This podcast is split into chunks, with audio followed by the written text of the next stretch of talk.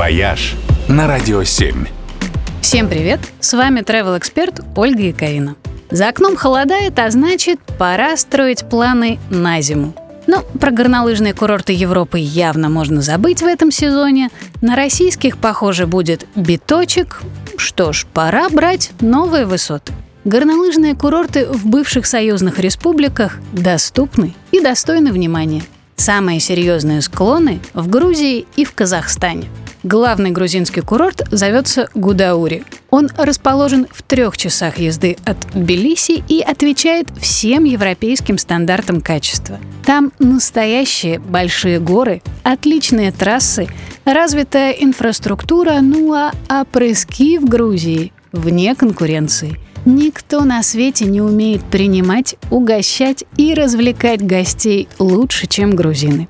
Казахстане лучшая каталка на курорте Шимбулак. Это прямо над Алматы, рядом со знаменитым катком Медео. Здесь более 20 километров достойных трасс и все, что нужно для счастья. Рестораны, развлечения, опрыски. И все это в 15 минутах от города. Красота!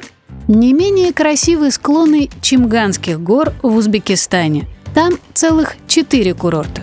Самый старый, собственно, Чимган, известен еще с советских времен и до сих пор считается одним из самых крутых мест для бэккантри. Самый современный и развитый курорт – Амирсой.